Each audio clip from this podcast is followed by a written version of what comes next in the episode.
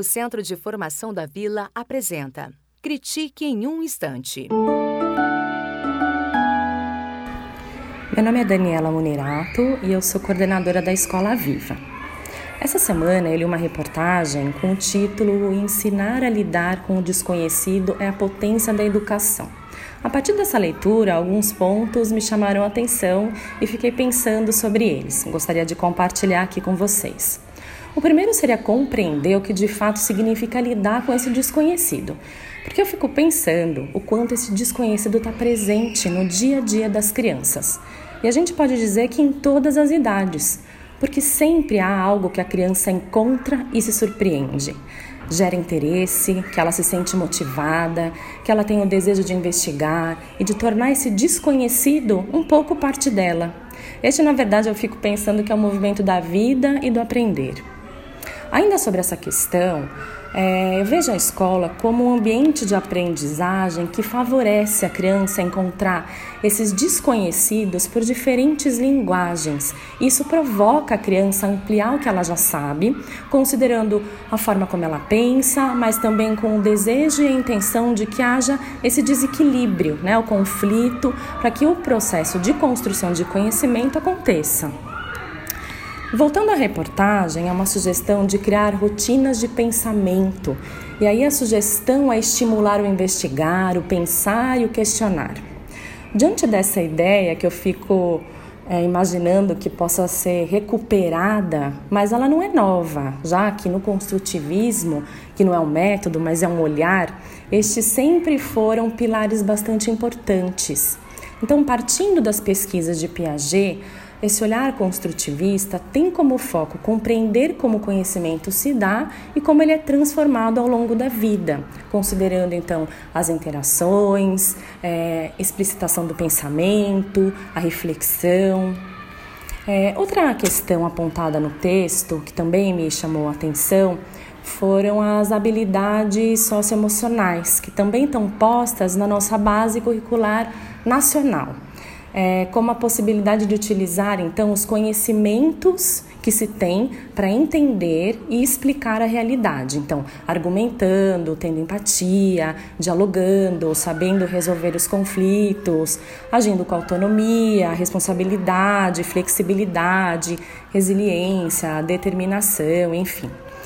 É, isso me faz pensar esse ponto de luz para essa questão das habilidades emocionais é, que essa também não é uma novidade, não está sendo pensada somente agora, né? mas esse olhar para o aluno de forma integral, considerando a relação entre o cognitivo e o afetivo, é uma preocupação que a gente vê nas pesquisas do mundo, né?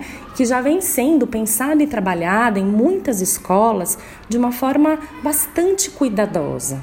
Então, quando a gente pensa que dentro do nosso planejamento é, de professor semanal, a gente tem então frequentemente as rodas de convívio, as assembleias, os debates, é, tidos como ações com valor de formação, são na verdade para a vida do aluno. Né? E o mais interessante da escola garantir esse cuidado é que essas atividades elas não têm um caráter que seja remediativo, né? Somente cuidando quando algo acontece, mas é trazer para essa reflexão mais constante propostas né, sobre as quais o aluno vai poder seguir pensando na vida dele é, durante aquele tempo, durante a semana, e vai poder trazer novas questões, enfim. Então, acho que é muito importante quando a gente pensa esse trabalho com a afetividade, junto com a questão cognitiva, mas num planejamento, cuidado, é, avaliado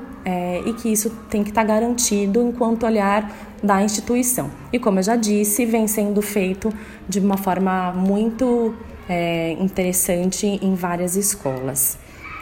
Então, é, essas situações que a gente pode ter na nossa rotina, né, com o protagonismo do aluno, a gestão do trabalho em grupos, o tempo sendo respeitado, a preocupação com a comunicação dos processos e essa cooperação do dia a dia é, estão em favor do ensinar a compreender, que também é uma ideia posta no texto, e que no texto está olhando para o futuro, mas a gente sabe que já está contemplada quando a gente garante tais propostas olhando para o presente, né?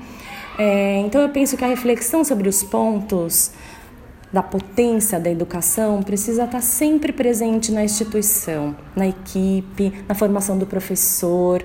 É, e a partir dessa reflexão, claro, a gente vai ampliando essas práticas para além da sala de aula, do, dos muros da escola, revelando conhecimento sobre o desenvolvimento da criança, mantendo atenção às pesquisas que estão sendo realizadas tanto na educação como nas áreas afins e promovendo mudanças na escola que são desejáveis e necessárias, mas considerando sempre os valores da instituição e a sua identidade. Né?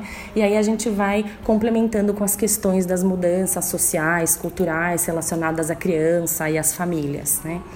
É, então, talvez essa escola que é, olha para todas essas questões seja uma escola atual, uma escola atenta a essas demandas que são do presente e que um dia serão do futuro. Mas acredito que esse é o momento da gente pensar no presente. Eu finalizo deixando uma pergunta. Considerando que o, que o desconhecido já está presente no nosso dia a dia, o que precisa oferecer uma escola para formar um aluno verdadeiramente capaz de construir a sua trajetória no mundo globalizado? É o convite para a gente seguir pensando. O Centro de Formação da Vila apresentou Critique em um Instante.